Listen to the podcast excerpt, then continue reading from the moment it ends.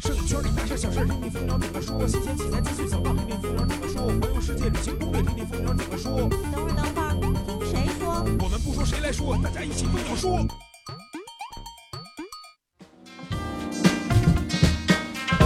摄影谁来说？摄影蜂鸟说。大家好，我是主播老衲，欢迎收听本期蜂鸟说。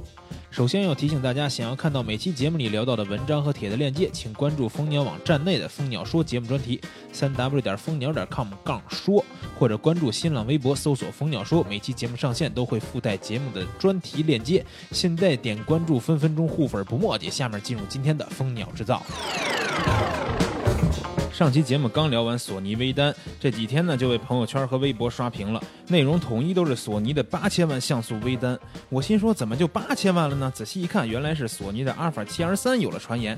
消息称啊，索尼下一代旗舰微单阿尔法 7R 三将搭载七千到八千万像素的传感器，同时呢还将大力提升机器的防抖性能和机身防护性能。这么看来，索尼微单系列还是要坚持引领全画幅相机的像素极限。虽然说我们很多摄影爱好者对这么高的像素并没有强烈的需求，但怎么感觉这依旧是未来数码相机升级的一个趋势呢？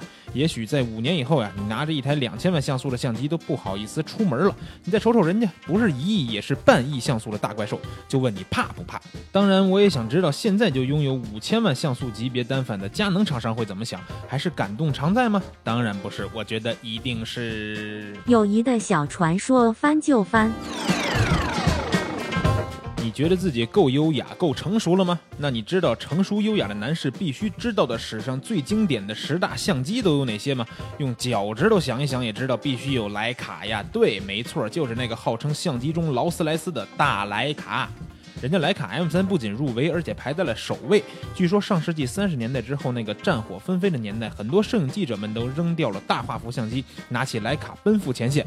徕卡相机不仅成像质量优质，而且还非常的坚固耐操。当年美军有规定说，遇到紧急情况必须要破坏随身装备，相机也在其列。一般情况下，美军会用锤子或者枪柄砸毁相机就可以了。但自从用上了徕卡相机，随军记者们都需要把手榴弹绑在相机上才能炸毁相机呀。这么说来，人家徕卡相机不光能拍照，还能救命防身呢。还穿什么防弹衣啊？来一身徕卡相机，不就是金刚不坏之身了吗？不过这个装的我给十分，一分都不扣，不怕你骄傲，因为用徕卡值得骄傲。那具体十大经典相机还有哪些机器入围了呢？大家伙赶紧去围观吧，看看你最爱的经典机型是不是也榜上有名。三月底，徕卡 G 摄影大师赛颁奖盛典在上海举行。与其他大赛不同的是，这是由吉普和徕卡两大跨界品牌共同举办的中国首个人文摄影大赛。本次大赛获奖的摄影师呢，不仅能够获得徕卡相机作为奖品，还可以得到跟吉普品牌商业拍摄的机会。我们的同事也去到了现场，在颁奖典礼之前，对五位优秀的摄影师进行了采访。访谈的内容，大家可以戳开节目专题页面拓展阅读区域的链接去学习一下。不过提到人文摄影，我们能想到谁呢？那当然是一边老师了。其实一冰老师也投稿参与了这次大赛，但是看了一眼获奖名单，并没有他。什么原因呢？因为一冰老师他用复试，他不用莱卡呀。突然发现一冰老师又有段日子没有来录节目了，我得给他打个电话约一下。你好，我是摘樱桃的小姑娘。本周基友派的内容也非常的精彩，因为我们邀请到了四光圈的成员之一杰夫老师，给大家带来讲解拍摄野生动物的器材选择。什么？你知道野生动物，但你不知道四光圈？那你赶紧去百度一下吧。之前咱们的节目中，其中一位嘉宾阿刘老师呢，也是四光圈的成员之一。杰夫老师作为生态摄影方面的专家呢，详细的讲解了长焦镜头在拍摄野生动物方面的方法心得。如果你觉得看了这期基友派还不过瘾，别着急，五月份左右呀，我已经约好了杰夫老师。回国来录制《蜂鸟说》，到时候让他好好给大家讲一讲拍摄野生动物的故事。什么？这就等不及了，现在就要听？好吧。有另外一位值得大家尊敬的老师，也对生态环境非常的了解。下面我们来听听他的声音。灵敏的嗅觉令他们很快找到母亲的乳房。接下来的一年中，幼师们将完全依赖母亲的乳汁生存。好了，本期的蜂鸟制造就告一段落，下面是话题畅聊。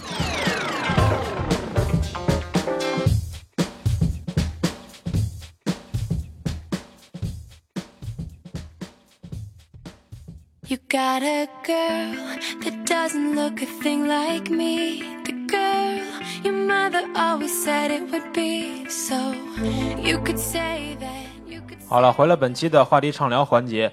那咱们这期的节目的嘉宾呢，是一位，嗯，怎么说呢？特别喜欢拍妹子，而且都是拍的小清新妹子的摄影师。然后在论坛里边呢，大家也都特别喜欢他的这种风格。但是呢，他的这个 ID 名字呢，又特别的，就是特别的特殊，让人一听就觉得这是一个人的名字，还是一个别人恶搞他的绰号。然后同时呢，他也是蜂鸟这个论坛里边最高的这种摄影师荣誉的称呼的这个其中一位啊，风格摄影师。有请裤衩君跟大家打个招呼吧。Hello，各位蜂鸟的网友好，呃，很高兴来参加老衲这个蜂鸟说的节目啊。那第一次录这种录音节目，有点咱俩，小紧张。咱俩也是第一次见面，是是是，其实很早就认识了。对，认识，然后一直没见神交了很多年，对对对第一次见面。对，嗯，然后其实刚才我也提到说这个风格摄影师了，然后嗯当时做了这期风格摄影师的这个采访专题以后，你觉得对你有什么影响或者改变吗？呃，可能参加这个风格摄影师以后，可能让更多的影友认识了我吧，嗯，然后了解了我这个人的风格，嗯也让更多人喜欢了我。我觉得这是个挺好的。对，其实还有很多摄影师也都是想去加入这个风格摄影师的行列，然后嗯希望大家也能多多跟我们自荐啊。当然，当然了，这也是有一定的这种审核的门槛的，比如说你在论坛里边儿一定是要特别受欢迎啊什么的这种，不能说比如说。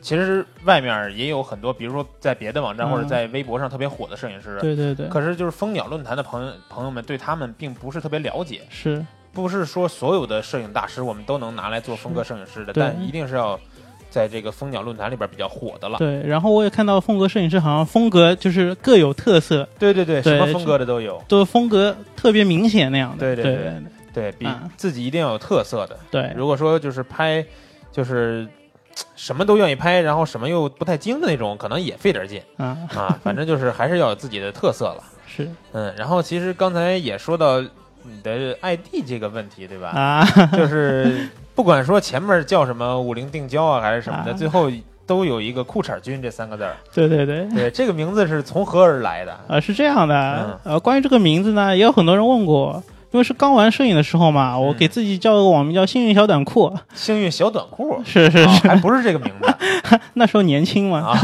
所以叫小短裤嘛。啊！然后后来呢，那个“裤衩”这个词呢，是我一个呃一起玩摄影的好朋友叫出来的。然后我觉得，哎，这名字挺特别的，然后又简单，容易被人家记住，所以就啊沿用到现在了。哦，就是当时是小短裤，然后裤衩就是他们就是比如说在私下的时候叫你，的一个另外一个外号的，对对对。但是公共场合上被叫裤衩儿，还是有点小尴尬。对啊，那你说就是刚开始玩的时候叫小短裤，然后就算朋友叫你叫裤衩，然后后来比如说你在不管是在论坛里还是在微博上越来越火以后，你没有想过说把这个名字改一个比较 比较高大上的什么的吗？再改我怕大家不认识我了，啊，就所以就也是沿用了。对对对，对，就是裤衩这个名字可能还是有一个印比较记，对吧？特色。对对，嗯，那其实这个你的 ID 里边哈，不光是有裤衩君，嗯，前面还经常加上五菱定焦。是，当时我记得是一三年吧，嗯你刚开始在蜂鸟论坛发帖子的时候，嗯，就是每一个帖子里边几乎的照片都是五菱定焦拍摄的。对，然后当时很多朋友在你的帖子下面也都留言说，反正我的印象就是说，这个摄影师只用五菱定焦，然后居然能把照片拍的，比如说这个场景这么丰富，然后照片拍的这么好。嗯。那你觉得这个五菱定焦这个关键词，你就是最喜欢的这个焦段就是五零吗？对对对，我自己最钟爱的还是五零定，啊、最钟爱的是五零定，对，那是意思是还有别的比较喜欢的嗯，可能还有最近在比较用的多一点的，可能还有个三五吧。啊？，对，那你其实也主要就是用五零和三五。对对对，那你说说你最爱用这俩镜头，你觉得为什么你就喜欢用它俩呢？因为五零的话，它其实是一支呃，怎么说呢？就是说它是比较平易近人的镜头。嗯它虽然没有广角那种浮夸的那种透视效果，也没有长焦那种明显的虚化效果，嗯，但是它拍出来的照片呢，我觉得会比较耐看。啊加上那个五零头的结构嘛，它相对简单一点，然后可靠性会强一点。啊，然后它可靠性你指的是哪方面？就比如说你，比如说是用的变焦镜头，那可能用的时间长了，它的那种呃变焦环啊什么啊可能会不太好，或者啊不太润滑。但是五菱的结构本来就简单，啊你把它带到那种比如说环境比较恶劣一点的灰尘多的啊或者什么，它可能都不太容易说会坏掉。因为我我身边至少没听说过用五菱头坏掉的人。啊，对嗯，然后呃刚刚才说到还啊。还有别的方面，对，然后它光圈小嘛，然后哦不光圈大大，光圈大，它容易做到大光圈那样的。然后还有就是它体积比较小，然后就是呃方便携带，哦。因为我也是不喜欢背那种呃大炮啊什么出去的人，所以我就是基本上挂机就是一个五零头加一个六 D 机身那样的，啊，就比较轻巧一点。嗯，对对对那你现在就是还是在用六 D 佳能六 D 这个相机是吧？对，现在用了六 D。哦，那你这么多年用下来，应该用了不止一颗五零镜头吧？呃，基本上用过的是原厂的跟适马的那个啊五零一点四，哦，对，原厂的用的是哪个？是也是五零五零一点八，还是五呃零一点四，还是五零一点二？其实一点二跟一点四那个都用过哦，啊，对，然后觉得可能还那那个一点二那个神头，我觉得还是太重了点儿，对我来说。哦就是你还是比较看重轻便是吧？对，啊，那三五的头呢？三五的头用过哪些厂商的？三五的我呃自己用的也是适马的那个镜头啊啊，对，然后我觉得三五的头可能它可以带多呃带更多的那种场景进去吧，啊，然后我可能拍一些那种呃环境人像的照片儿，可能用的多一点。嗯，对，那你说，既然这两个头你都比较喜欢，如果说啊，如果说有一些这个朋友他是新入行的，然后呢，他觉得也喜欢你这种小清新风格，想拍小清新人像，你建议他们，比如说第一颗定焦镜头应该买哪个头呢？嗯，我建议新手想练定焦的话，还是第一颗入五零比较好一点。然后啊它价格，你如果不要买那个红圈的，嗯它价格也是比较可以让大家接受的嘛。啊，对，然后练起来的话，五零的它那个视角更接近于人眼的那种透视效果嘛，然后可能你拍出来会觉得比较好上手，啊，对，不会觉得说我拿到它突然用不来什么的这样。啊对，明白了。那其实还是建议先入五零啊，是而且其实现在，嗯、定焦头，我觉得不管是原厂的，比如说一点四。啊，你最次那个就是说，就说一点八那几百块钱的，其实也能用。对，小痰盂嘛。对，我看论坛里边也有很多朋友拿这个五零一点八拍出很多不错的作品。是是，我觉得器材只是呃一个方面嘛，嗯主要还是说照片的内容跟一些呃自己的想法这样的。对对对。对嗯那下面这个问题就是，其实关于你的拍摄风格了。嗯呃，在论坛里边发的照片，其实有一些别的风格的，但是嗯很大一部分都是这种小清新的这种嗯，风格。嗯然后其实也有很多朋友，比如说在刚开始入行的时候，会有些老前辈告诉他们，这种风格可能偏于叫糖水片儿那种感觉。嗯，对吧嗯，那你觉得这种小清新风格在拍摄当中有什么小技巧吗？啊在前期拍摄的时候有什么小技巧吗？呃，确实就是说，就像那些呃，可能老摄影师说的，说这个糖水片，嗯，对吧？然后小清新对我来说，我觉得，呃，它相对其他题材的这种摄影去创作的话，可能操作性更简单一点。啊，然后呃，模特啊、造型啊以及场地的选择会比较重要一点。啊然后可以呃举个例子吧，就是说，比如说你去选一些当季的那种特色的主题，像现在不是三月底四月初这样的吗？嗯那樱花已经开了，呃，就是最旺的时候呢，我们可以去定一个，就是说拍樱花的一个计划这样的。啊，对，然后你可以在身边找一个长相相对甜美，然后性格活泼一点的女孩做模特。啊。啊，然后衣服呢，你可以选择一些，比如说日系一点呐、或者那种淡颜色的连衣裙，嗯，对，然后妆面干净一点的，嗯、可以找一个人不要太多的，但是樱花开的好的地方。那尽量我建议大家选择那种，呃，工作日去，因为人会比较少嗯。啊、不然你 周末去的话，可能拍出来的都是 路人乱入那种，那种就不太好了。对，嗯，但你觉得就是这个樱花现在开的这么好，嗯，但是你最爱拍的，其实我发现好多的都是蔷薇，对吧？蔷薇的，蔷薇是什么时候？蔷薇是五月份，五月份。对，五月份但是好像也不是有特别多的地方有这种蔷薇的整个花墙。呃因为我上海是比较对我在上海，然后呃这边有个，现在现在是已经不神秘了。那时候我去拍的人就是人还不多嘛，那时候、哦现在已经知道人太多了。就是在复旦大学里边儿，哦里边儿有一块地方有块空地，然后那边蔷薇非常漂亮。哦，对复旦大学对，啊，好，这个北京的话，我还真不知道哪儿有这种特别好看的这种蔷薇的墙面啊。啊，然后刚才你也说到这个关于拍小清新的场地选择，对，呃，你说它重要，其实就是选一个好地方重要。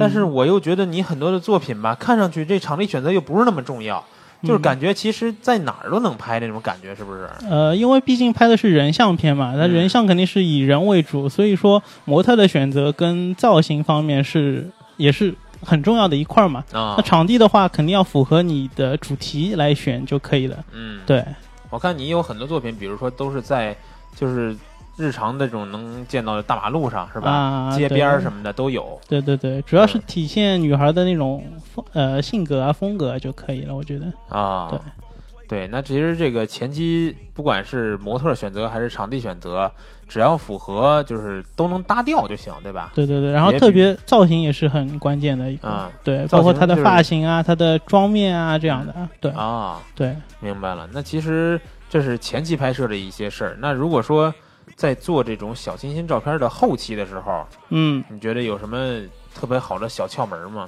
这个其实很多朋友都都是在私下就是问过我，或者是问过很多别的这个摄影老师们。对对，我也看到论坛上，呃，有的网友就是在我的作品下面留言，也是问到后期方面的一些事儿，对，就是他们觉得可能说前期的话，比如说我找一个比较好看的妹子，对吧？啊然后有一个人像定焦头，我拍出来，哎，是这么回事儿。但是呢，嗯总感觉调出来这个颜色颜色呢什么的各方面呢，好像跟你的还是就是不知道哪儿差一点儿。你说你这个是不是有什么小秘技 能给我们传授一下的？呃，后期方面，我觉得就是依据每个人不同的色感，然后喜好去调整。嗯，然后我的后期从来没有一个固定的一个色调，啊，呃，基本上就是跟着感觉走了。小清新的话，我觉得基调就尽量去往那种淡蓝色、淡青色、淡绿、淡粉那种那种比较偏淡的颜色去走，然后照片呢可以调的稍微呃略微的过曝一些，这样可以带来那种明亮的感觉。嗯然后对比度呢不用太大，这样可以保留更多的画面的细节。啊，对对，那其实就是你刚才说到要把它这些东西往淡颜色上面调，对吧？是，啊，其实可能很多这个朋友也是就是物得其反，他刚开始调的时候觉得想把饱和度啊、对比度各方面觉得哎我得这个加一点儿，然后饱和度调的特别鲜艳那种。是是，因为我刚刚玩摄影的时候也是这样，最喜欢、嗯。哦好艳丽的颜色，然后第一眼看上去哇这张照片太醒目了，呃对对，但是觉得不耐看，啊，就是你看一会儿就觉得啊也就这样吧。然后现在就是更多的在意说细呃后期调出来的细节方面，嗯，对。对，那你觉得你在拍摄这种小清新人像的时候，后期对模特方面做的这个这个后期工作多吗？比如说是这个皮肤的处理和身体液化呀什么的这些处理，啊、对多于吗？对于模特这个处理的话，我基本上就是呃，尽量保持他原来的那种脸型，特别液化嘛。因为有的人可能液出来，他可能就跟那个模特差距好大。啊，我是基本上液化的话，是根据模特，比如说他脸型嘛，嗯，就根据他的脸型去液，基本上就是往里推一点点那样的、啊那种感觉。对，然后磨皮方面呢，呃，要看照片风格吧。如果我 我拍的那种呃，可能不是太糖水的照片，那可能磨皮就会略微的力度小一点儿。啊，对，对，那这也是一个小技巧啊，就是是不能千万不能过，反正是对对对，适当就好。对，这其实就是跟很多这种，比如说室内的这种私房的拍摄就不太一样了，对吧？啊私房有时候，比如说拍一些这种尺度比较大的私房，嗯，露的肉比较多的时候，就得把这个身材掖到 相对完美一些，对吧？对对对，就不能。说推一点的事儿了。有时候，比如说坐那儿肚子上有一个褶儿什么的，都得好好处理一下。这关于肚子上这个东，呃，比较难咽，肚肚子上的肉会比较难液啊一点。那对对对前期的话，可能就会有一点小技巧，有点小心机吧。就你嗯拿个枕头挡一下，或者让他手放在肚子上，这样遮掉。啊，对，这样省了很多后期的功夫。一说到这个私房，就发现啊，裤衩其实在拍私房方面也有非常的非常多的见解，对吧？大家也听出来了。那其实之前在论坛里边也应该是见到过裤衩拍这种私房照的这种作品，啊，但是呢，我发现你拍的私房作品也跟其他摄影师肯定是不太一样的。对对对，就是说，人家的一些私房照吧，就是咱们说是男摄影师拍的啊，啊，可能如果说给这个男性的观者一看的感觉就是，哇塞，就是火爆、性感对吧？？但是你那个呢，你可能没有太多的表现这方面的事儿，啊，可能还是万万不离其宗那个小清新，或者是说，情绪很多模特儿就看起来会比稍稍微比较说萌一点儿、啊那种感觉的。啊。然后你觉得你拍私房，你也是愿意就是走这小清新风格的？呃，因为怎么说呢，私房其实我个人是比较呃不算太爱拍吧，就相比外拍的小清新真的不算太爱拍不吗？，对对对，你可以啊看到那个作品的比例就知道了。啊这，私那也房其实没准是有一些你没发出来的，啊？并没有，并没有，基本上我都老实交代了啊，有多少我都发多少了。好好好，对相信你。啊啊，嗯然后呃，可能私房的话，我会我会拍一些情绪一点的，或者小清新一点的。那性感，像我看到论坛上很多拍私房的，呃。可能一些摄影师嘛，他拍出来的作品会比较性感，是因为我看到他们用的光线都会比较硬，用闪光灯那样打出来，嗯然后，就会比较妖艳，然后各种颜色的闪光灯闪。嗯那我个人呢，就喜欢用自然光在私房里边，嗯可能就是靠近窗户啊，然后拍个逆光啊，那它整体的风格就变成小清新那样的了、就。柔下来了。，对对对，会这样。嗯，那你在拍摄这种私房的时候，有没有遇到过什么就是比较尴尬的事儿啊？就是尴尬毕竟是男摄影师和是吧，和模特儿在在这个房间里边儿啊，那个可能刚拍私房的时候会会比较尴尬一点，但是拍多了就 习惯了，自然了。其实刚开始拍的时候，尴尬是来自于你你自己的内心，都尴尬，因为模特也很少给男摄影师单独拍啊，对吧？啊对啊，然后我又是单独拍是吗？有时候，啊 大多数时候还是有几个伙伴一起的，对、啊对。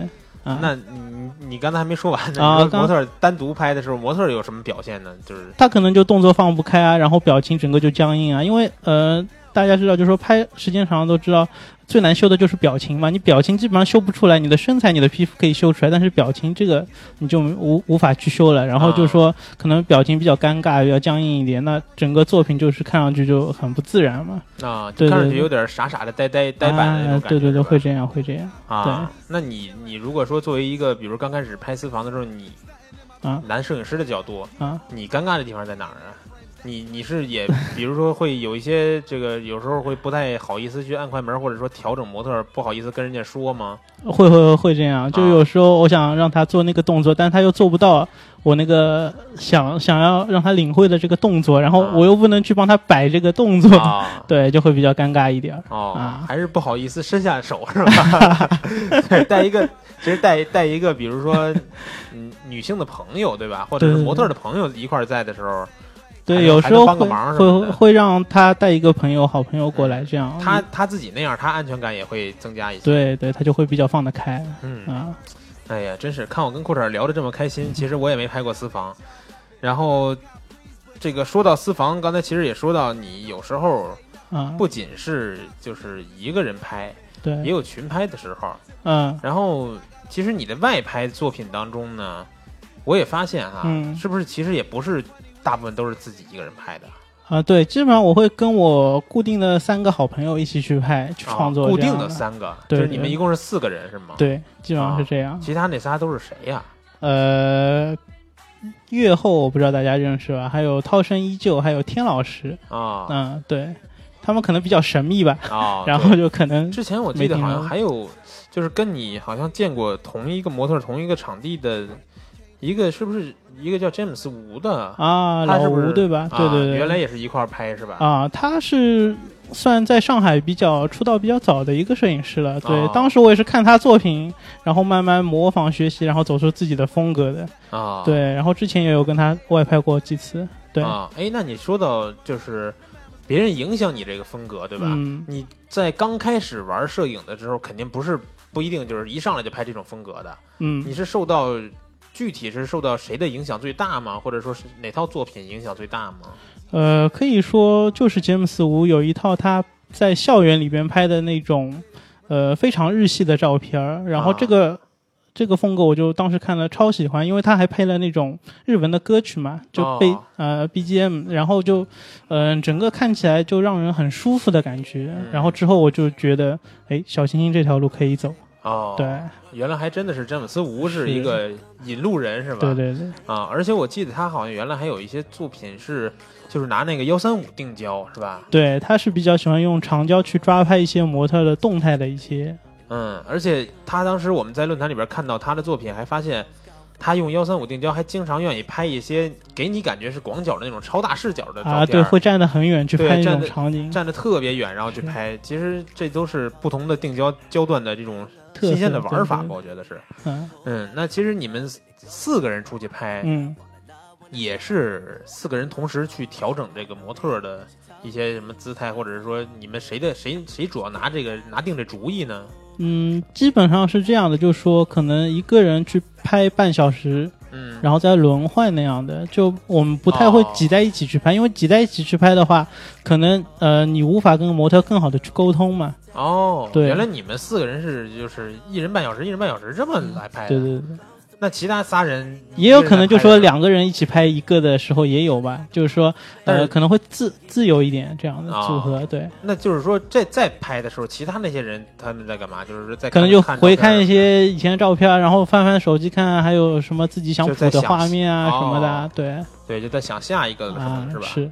啊，然后你觉得就是四个人出去拍照，跟一个人出去拍照，你更愿意就是选哪种呢？比如说你单独能约一个妹子，还是说我约到这妹子以后会叫上其他的这几个朋友一块儿去拍？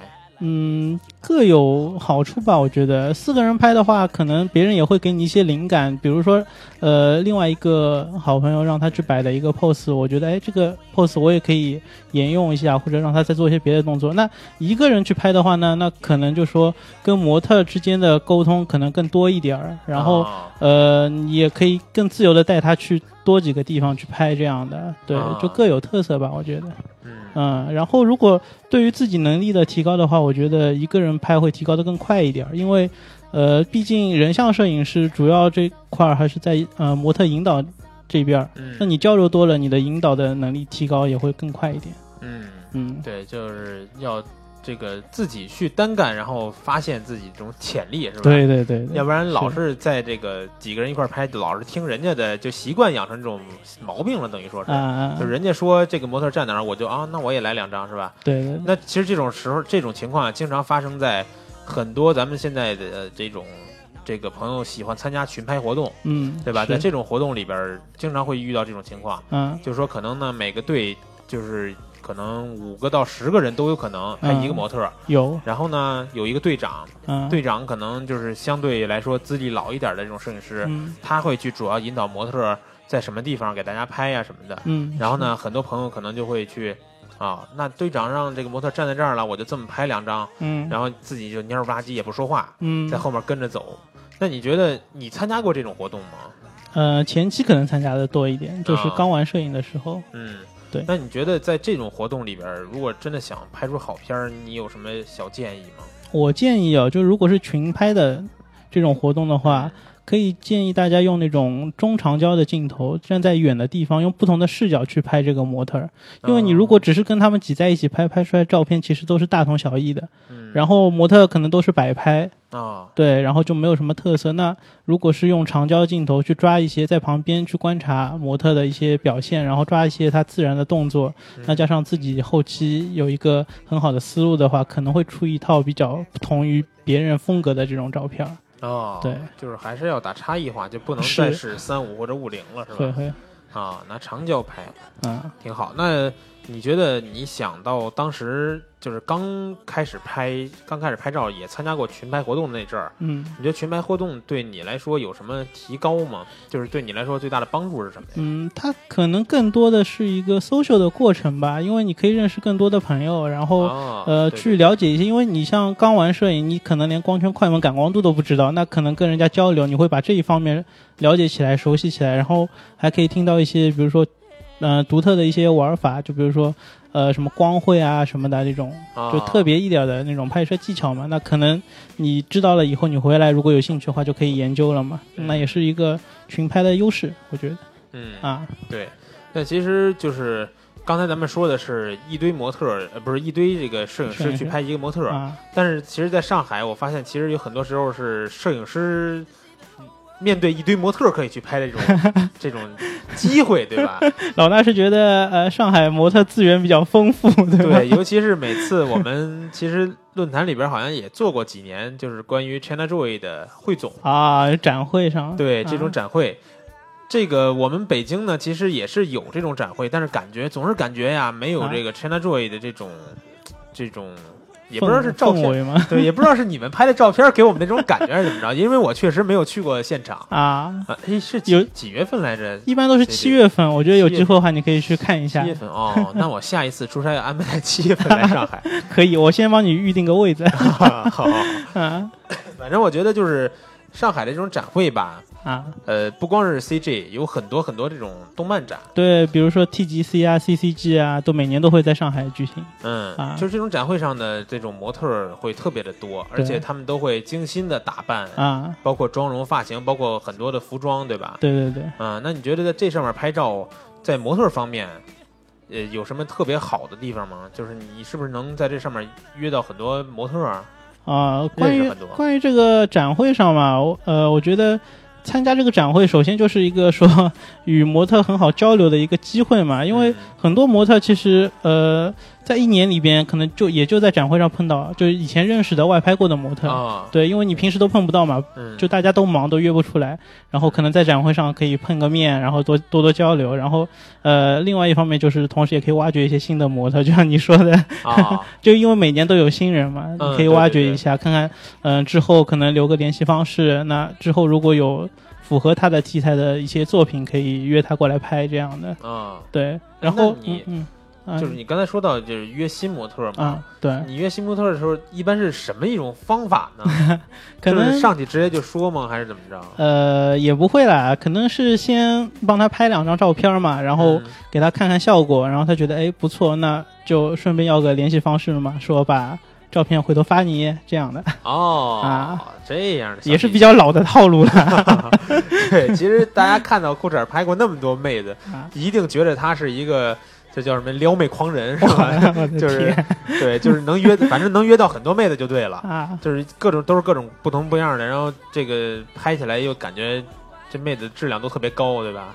原来就是在展会上也是能发现这种新模特的。对对对，嗯，那展会上就是老模特儿，不是不是，我们不是说年龄老啊，就是说比较啊成熟的，对呃，比较在圈儿里边比较有名的模特儿，啊，平时也约不出来，对然后到展会上也能看到，能拍几张，对吧？对对，是的。嗯，那你觉得在拍摄他们的时候，或者说拍摄完以后跟他们的交流当中，能这个还有没有机会，比如说再把这个关系嗯再巩固，或者说直接就在那几天就约出来再拍呀什么的这种？会啊，这边我正好想分享给一个大家一个技巧，就是说，其实因为妹子们去参加 CJ 嘛，那可能在嗯 CJ 前后可能就会拼命的减肥，因为想维持好这个身材嘛。啊身材对，那 CJ 前后是一个大家约拍的一个非常好的时机，哦，就是说妹子们都是状态最好的一个，一年里边状态最好的一个。啊，就是身材是保持的最好的状态，是对吧？对对对，哦，所以说就是约模特也要抓紧这个时间去约。对对对，冬天相对于冬天来说，妹子们可能就会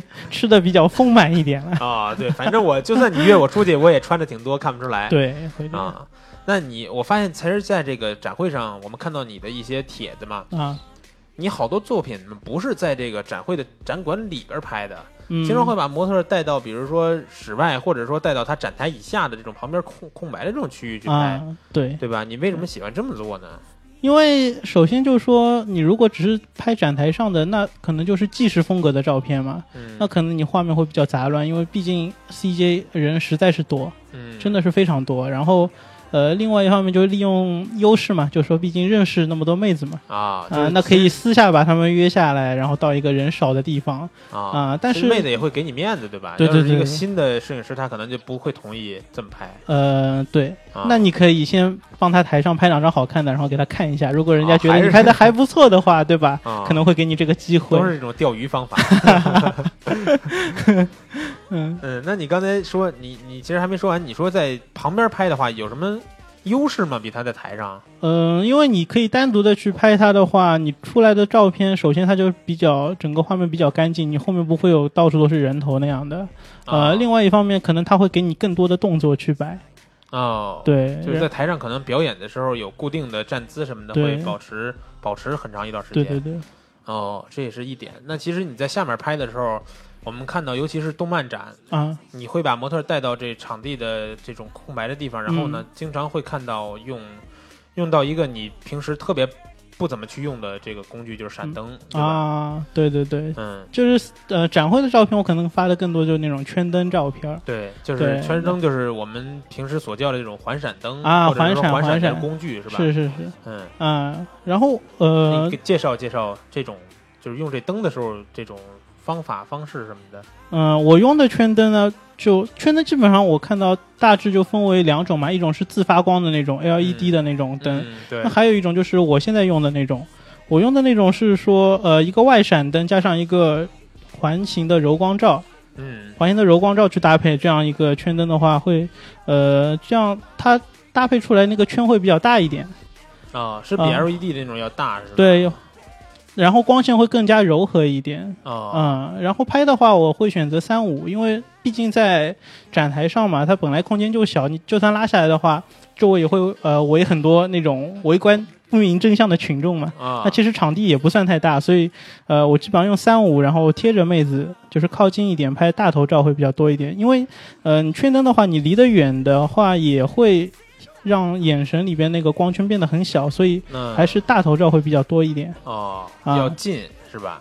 对，那你觉得就是你平时拍这种这种小清新的时候都不愿意怎么去用闪灯对吧？爱用自然光线。对，那你在这种馆里边用这种闪灯的时候，你觉得它最能带来的这种你最喜欢的效果是什么呢？就是眼睛里边这这小圈呃对，眼睛里边这种天使眼的感觉。另外一方面也是逼不得已，毕竟展会上嘛，嗯，你本来就场地有限，然后啊。服装也固定嘛，你也不可能耽误模特太多时间嘛。嗯。所以说，呃，拍这种环闪的这种大头照是最安全的一种做法，哦，就是我肯定能够出片，而且出出的片子肯定不会说呃非常普通，就是还是会有一点特色这样的。哦，对，嗯，那这个最后再简单介绍一下吧，就啊。是这个上海的舍友们，对吧？嗯这种福利的这种展会，大概的时间都是在什么时间呢？就是 CJ 刚才说是在七月份，七月份，嗯然后 CCG CCG 好像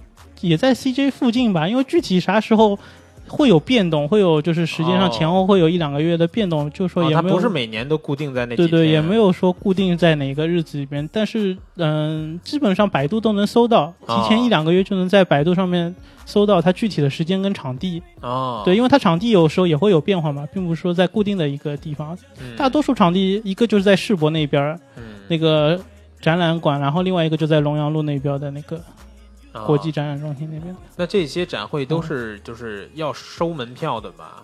还是对说对，需要收门票的。啊，都是要掏钱的对对对，啊。但是这门口可以买黄牛票啊。大概是多少钱呀？具体 CJ 好像都涨到一百二了吧？就周末都涨到一百二，那你的意思是原来以前很便宜啊，对啊，像我前呃，可能 CG 都办了十几年了嘛，然后嗯之前去的话，可能就几十块钱就搞定了。哦，对现在 都过百了。对对对，那那那两个就是 TGC 和 CCG 动漫展也是过百吗？这票价那个好像票价不是太贵，大概五十几、五六十块钱左右。哦那个好那一点，相对对，因为那个那个展会会比较小一点儿。哦规模没有 CG 大。对，CG 等于是每年最盛大的一个有、嗯游戏动漫展这样的。对对对，其啊实就是在北京的朋友们也可以关注网博会，嗯，每年是在这个在北京北北京展览馆吧，就是动物园那边，然后就是感觉是一个小规模的 CG，、啊。但是呢，确实感觉规模是没有 CG 嗯。就是那质量那么高吧，但是肯定很多朋友也能去那儿看到很多很多咱们这个在北京出没的这些各大的模特啊、网红啊什么的，对吧？它不光是北京的，上海都有好多模特，就网博会期间嘛，啊，就会过啊去是吧？都会到北京去那边参加展展会这样的。对哦，那看来也是互相沟沟通交流的。其实对包括 CG 也有一些北京模特会来对对上海。会，嗯，那今天这个话题畅聊的环节啊，也就到此准备告一段落了。然后，裤衩儿我们俩是第一次见面，然后就聊了很多，对吧？刚才也把连连人家拍小清新的摄影师这个拍私房的事儿都让我勾搭出来了。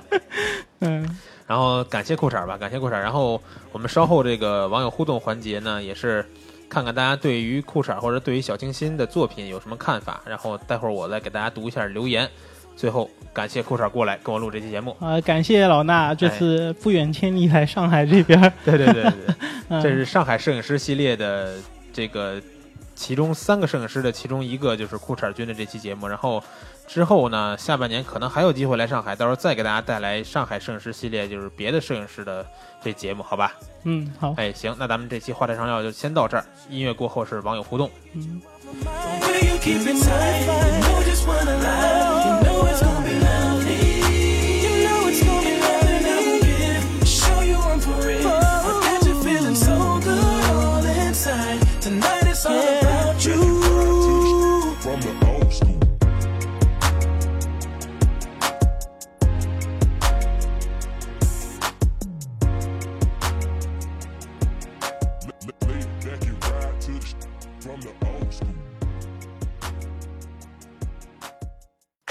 在听友互动之前，我们增加了一个全新的环节，叫“蜂鸟说小课堂”。之前我们蜂鸟微课堂以及蜂鸟说的各个平台上，都会有一些听友给我们提出的问题，那我们就邀请到了蜂鸟微课堂的老师给大家来做一一的解答。同时，也欢迎大家搜索添加蜂鸟说的微信订阅号。虽然目前还没发布什么内容啊，但是大家可以把你的摄影问题留言给我们，我们在后面的节目中会陆续为大家解答。下面就进入本期的蜂鸟说小课堂。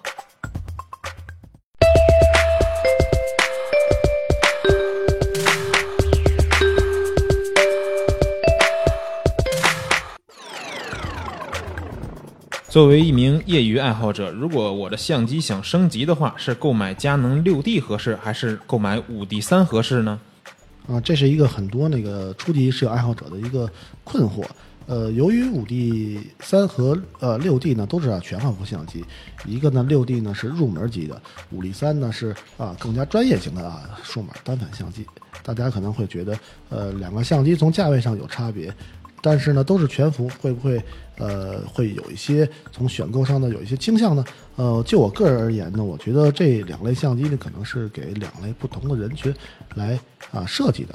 呃，首先来说，我们要选择相机，我们我们还是要从整体的预算来看。我觉得根据预算的情况，我们选择相机是对于我们摄影来说呢，是一非常好的一种方法。这样的话会减小我们的负担。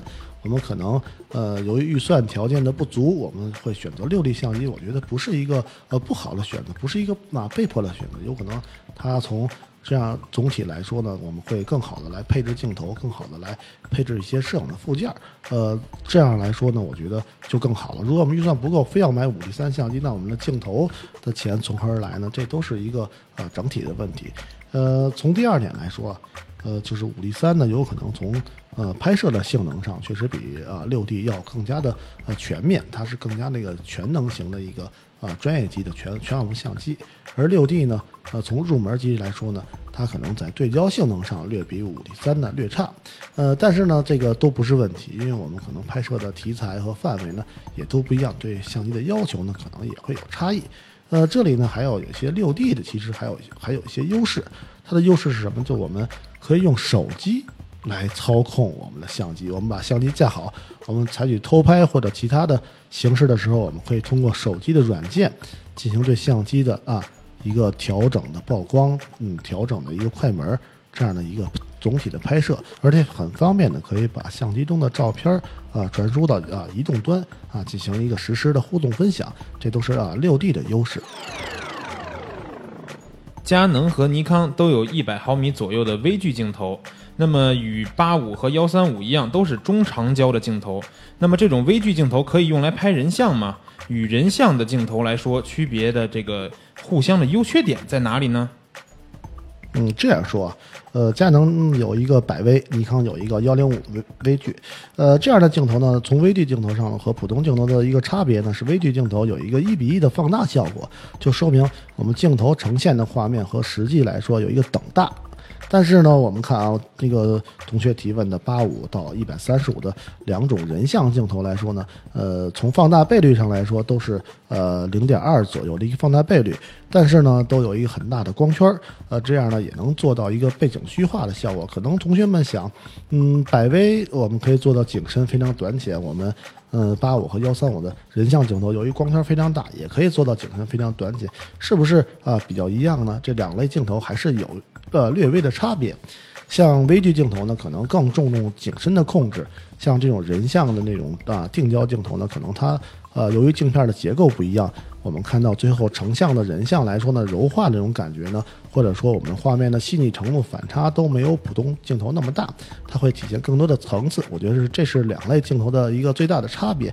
但是从实际应用运用上来说，我觉得两类镜头呃在拍摄人像上没有一个过多的差别，都会有一很好的成呃很好的成像吧。因为什么呢？因为这个从微距镜头上来说呢，微距镜头虽然说呃不像那种呃定焦的大光圈镜头制作的那么的精良，但是它的画面的质量还是很高的。所以从实际的使用上来说，我觉得拍摄人像没有绝对的差别，呃，都可以用于啊人像的一个创作。我用的是第七千的相机，总感觉拍出来的照片不够清晰，是不是要换全画幅相机才好呢？嗯，如果单从一个照片的清晰度来说明这件事儿呢，它牵扯到很多的拍照的因素。首先来说，有可能是啊对焦不准，它会造成一个啊画面不清晰啊，这样来说呢是非常直接的一效果。由于我失焦了，画面中没有焦点，没有任何的清晰的地方，那么照片肯定是虚化的。但是呢，跑死之外还有像曝光的问题。如果我们嗯、照片来说对焦啊、构图啊都没有问题，但是曝焦呃啊，但是曝光嗯最后的处理呢不是过曝就是欠曝。当这种过曝欠曝范围很大的时候，而且在我们焦点的时候出现了这样的一个明明显的偏差，那么也会影响到我们的画面的质量，也会感觉我们照片拍的啊不是很清晰。在此之外呢，还有一些像安全快门的问题，就是我们手持相机拍摄的时候，我们是否达到了一个安全的速度？我们是否这个速度可以让支持我们手持能够拍摄出非常清晰的画面？这个也是非常相关的。呃，很多的时候，呃，在于我们拍摄风光的时候，有些呃朋友们也会出现一些在使用三脚架的情况下，还开着啊、相机或者镜头的啊一些防抖功能。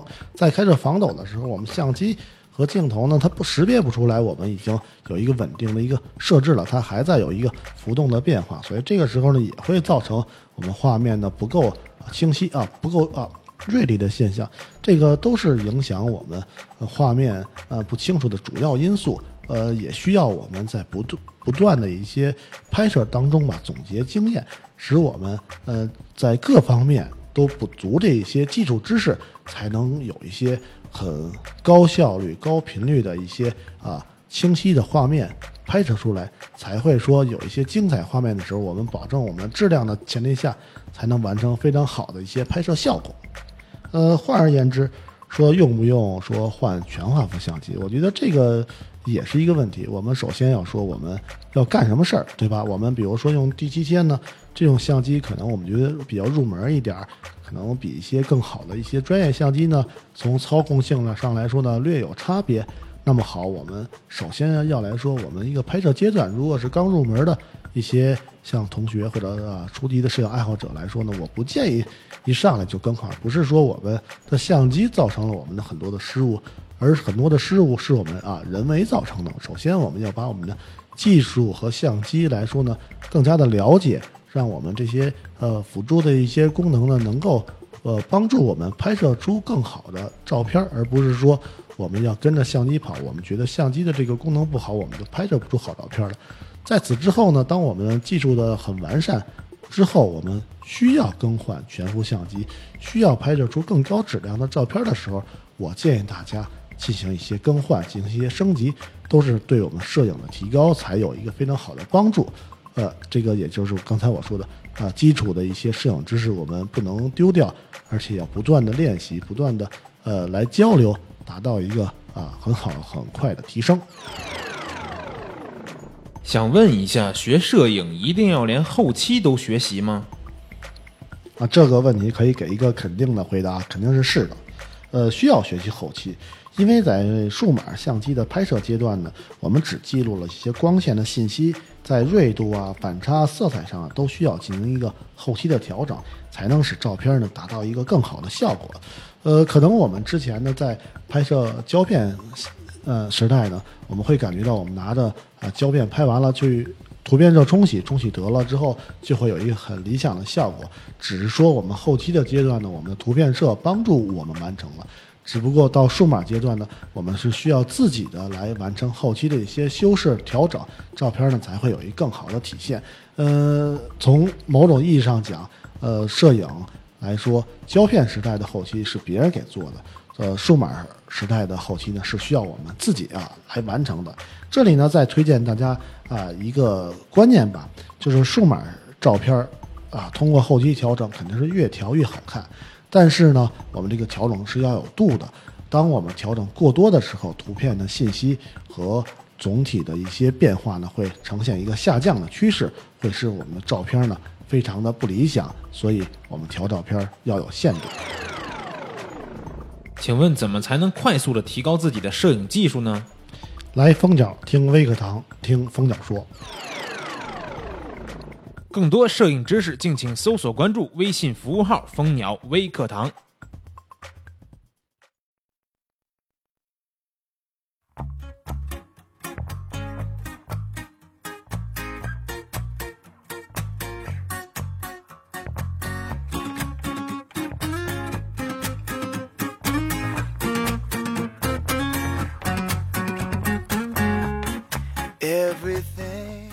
好了，回来本期的听友互动环节。那刚才咱们这个小课堂环节啊，也许呢有些问题是针对一些初学者，也许有一些问题你真的会受用。所以说呢，大家去关注一下微信的服务号和订阅号啊，蜂鸟说和蜂鸟微课堂两个号。如果有什么问题，随时在这两个公众号里边呢留言，我们在之后的节目中会给大家慢慢的去解答这些问题。那咱们这期看看大家的留言吧。这个咱们这期的互动话题还是发布在了蜂鸟说的微博上，大家可以关注一下蜂鸟说的微博啊。然后呢，我来看一看沙发这个必须读一下对吧？沙发这个摄影毛驴啊，虽然说的不多，但人家是沙发。沙发的毛驴说三五五零八五不需要解释，这么简单啊。不过确实这三个镜头是现在我相信很多人都是拍人像的第一个最佳选择了。啊，咱们这期的话题其实就是让大家去说一说，大家在拍人像的时候喜欢用什么镜头去拍。那咱们再往下看一看，哎，毛驴后面又说了，他说他自己是一个六五零 D 加五零一点四，然后差不多就是八五吧，用的还挺顺的，就是室内小地方的时候比较纠结，确实是啊。然后呢，看科尔苏加德，他说原来用五零定，看到人家用八五定，瞬间就有了想砸的冲动。确实是啊，就这种器材的东西，你中毒起来很难说的。看人家用什么，自己也想用什么，真的是这样。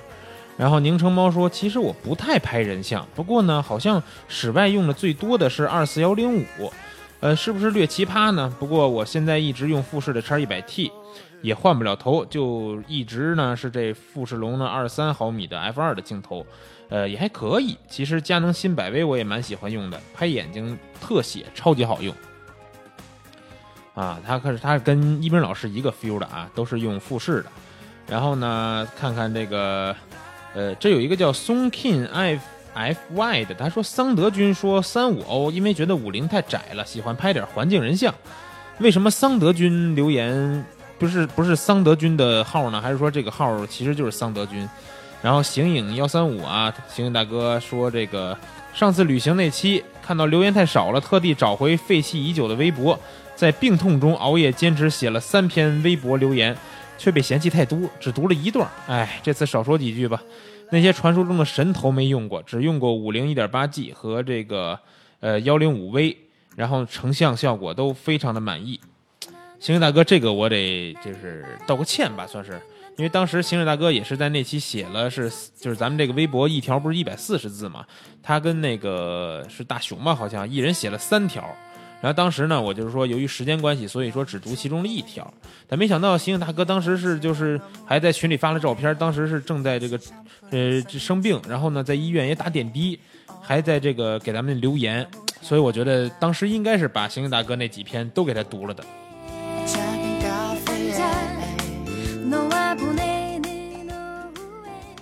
看看这个九四零五 V 这个朋友，他说尼康一点八 G 系列。二八、五零、八五便宜轻便，大光圈儿，呃，唯一不足就是老得换镜头。现在每天呃这个轮换轮换挂机拍，不再纠结用哪支，碰上啥就用啥，挺好，特别的随意啊。二八拍人像其实也有点意思，广角拍人像。然后咱们再往下看一看啊，看看还有没有说这个不同的焦段的啊？因为我发现好像都是三五五零八五呀这些的，好不容易出来一二八的啊。然后这个，嗯，胡白说五零一点四没有啊，还有八五，还是定焦成像好，就是都都是定焦了好像。然后呢，这个跟酷色君都一样啊。然后我看大熊这次说什么了啊？大熊说。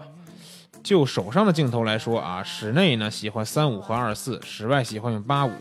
忘记以前谁和我说的了，就是要装逼就买定焦，所以镜头里除了一个二八七零，算是，呃，算是变焦。除了拍照时候需要多动，其他的我感觉真的是定焦很赞。就是确实啊，不是说要装逼就买定焦，我觉得。就是这定焦镜头吧，你就是拍出来这东西，你用大光圈拍的时候拍出来这东西吧，外行一看，他觉得哎，确实是比 就是比如变焦啊，或者说咱们拿手机拍的时候那景深感，对吧，要好很多的。所以说定焦镜头还确实是一个叫什么装逼利器了啊。然后呢，这个 NB 摄影师凯旋他说，目前用过最好的是七零两百 f 二点八。长焦可以让我得到完美的虚化，我很喜欢。目前正在准备买个佳能二代三五一点四，想想它那么贵，总有道理。你的想法就非常正确，它贵必然有它贵的道理。但是这个三五一点四二代啊，确实是有点贵。然后只能说还是那句话吧，早买早享受，晚买享折扣。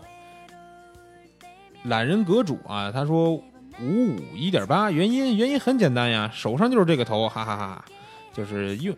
这个想法其实特别好，因为手上就是这头，我就把这头玩好，所以说我就喜欢用这头，把自己手上的头玩好，这是一个非常重要的原则啊。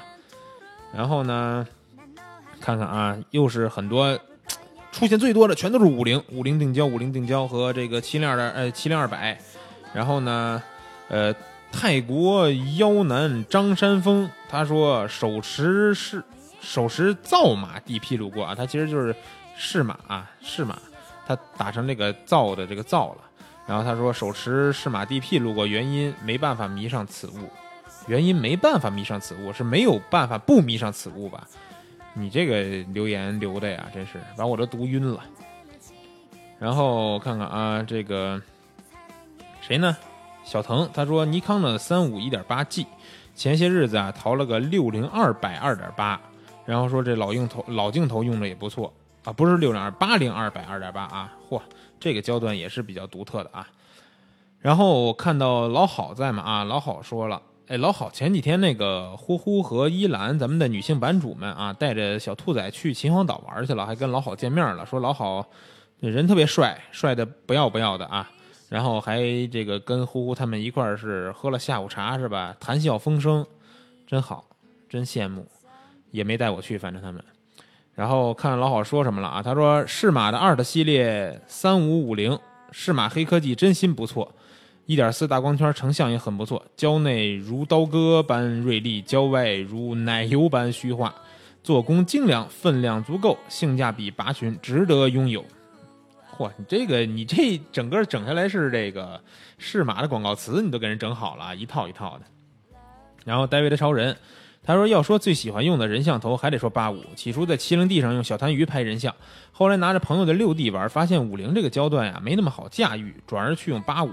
由于等向焦距的影响呢，由于八五的透视关系和 APS 杠 C 上的五零比较像，所以呢用下来，呃就用下来了。另外呢，最近拍人像更爱用尼康，个人感觉尼康的颜色呢是更真实。不知道老衲认识人像摄影师有没有爱用尼康的？有呀。”爱用尼康的，咱们论坛对论坛里比较熟的话，有一个，呃，是成都那边的小姑娘吧，叫闵小喵，她就是用尼康，她这个小清新拍的也是非常不错。然后呢，我印象中好像咱们成都那边还有一个大师叫无限，无限 TX 啊，他好，他貌似也是用尼康，他的情绪片拍的也是非常到位的。然后呢，这个呼呼。呼呼和依兰都是用的尼康，好像是啊，用尼康的非常非常多，不是说像大家理解的那样，说现在拍人像都用佳能啊，怎么着怎么着的。其实真的是身边你想想都能想出来这么多用尼康的好摄影师，所以说真的是不在乎品牌啊，用好就行，都一样，它就是一工具。然后这个 Spider 九九三五他说，对于旅行拍人像的话，三五吧，还是希望能带出一部分环境要素。不过现在手上还是索尼的五五，不知道五零在拍摄视角上有啥区别啊？五五跟五零其实差微差别很小了，包括这个腾龙的新定焦四五，其实跟五零的话也是差的比较小，但是还是有一点点变化的肯定。然后呢，这个叫什么啊？行东王他说我有几个头，外面用七零两百 F 四，室内用五零五零四多。他肯定打错了，五零一点四肯定是我还没怎么见过五零 F 四光圈定焦啊。然后他说现在用三五 L，但是总感觉用的不够好，打算出了三五 L 换幺三五 L，又不知道要不要入手小白兔会不会冲突？哎，好纠结呀，真是好纠结呀。这个我不建议你出三五 L 换幺三五 L，因为三五焦段这个镜头我是非常喜欢的。我觉得你如果用不惯，肯定是还没有 怎么说呢，就是还没有发现它的这个真正的一些用法和拿它具体应该怎么去构图去呃装下这些环境和人像。但是你如果发现了以后，会觉得这个头非常的好用。幺三五二当然也值得入了，但是建建议你真的不要把三五出了再入幺三五二慢慢攒钱入吧，不要不要出啊。信我的，三五真不错。然后咱们这期的这个网友互动，咱们就先读这么一些啊，先读这么一些。然后希望大家也都是关注咱们的蜂鸟说的这这些渠道啊，包括各个这个呃手机上的播放的这些播客平台，去点一下订阅。然后呢，这个站内蜂鸟说也有一个 ID，但是那个 ID 可能大家不好找着啊，不好找到就就随意了。但是呢。在蜂鸟说的主页里边，右边有一个订阅的按钮，你们可以订阅。订阅完以后，每期呢都会收到我们给你们发的悄悄话，去推送每期的新节目。然后最重要的，现在呢就是需要关注一下蜂鸟说的新浪微博，还有微信公众号。新浪微博的这个用途呢，我平时会跟大家在上面，就是我们会跟大家有互动呢，或者说去转发一些大家这个优优秀的作品。如果你拍出来好的作品，也可以圈给蜂鸟说啊。然后他们这个。呃，就是微信公众号呢，也需要关注。不过，就是最近确实是刚开始这个刚注册了这个蜂鸟说的微信公众号，还没有太多的内容去发布。但是呢，之后肯定会发布的。有一个重要的，现在一个重要的用途就是说。大家可以在里边留言你的这个摄影方面的问题，咱们蜂鸟说的小课堂呢之后会回答大家的问题。之后呢，我们会比如说像之前咱们听到燕子那期节目，或者是说呃一斌老师那期节目，他有强的这种需求，需要看这个附件帖的时候，对吧？有很多朋友都说啊，那我这电脑上找这个帖子有时候还找不到怎么的？咱们你关注了这个订阅号以后，如果有这种节目的时候，我们会把这些节目里聊到的图片全都发在这个。微信公众号里边一篇文章，这样你手机不管拿什么渠道去听这个节目，你都可以随时打开这个这篇文章去看着这些图片去听，是不是在手机上也也可以边看边听，非常的方便。那咱们这期的节目，我觉得也就先告一段落了啊。然后呃，咱们下周的节目呢，先做个预告，还是一位上海的摄影师啊。除了裤衩，我的刚才说了，还有上海的摄影师啊。然后呢，咱们就敬请期待吧。大家记得下周一二左右啊，去蜂鸟说的新浪微博找互动话题去留言。然后最后，我想给大家放一首什么歌呀？这期节目的结尾曲，我想放一首，就是你们听说过 Papi 酱吗？他有一首那个呃，就是别的粉丝给他制作的那个呃特别搞笑的歌曲啊。我觉得最近网络上他也是特别的红嘛，咱们就放一首这个由 Papi 酱的这个语音素材做成的这么一首歌曲。Papi 酱给大家献歌一曲。已经未出美才华于一身的女子，我亲临给你烧点纸好不好？她好像还不知道我跟她男朋友睡过了。他屁酱是什么鬼啦？好